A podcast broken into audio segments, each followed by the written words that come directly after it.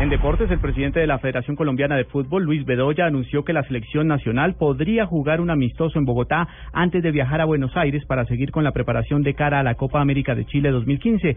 La revelación se hizo en el marco de la presentación de Movistar como nuevo patrocinador de la selección.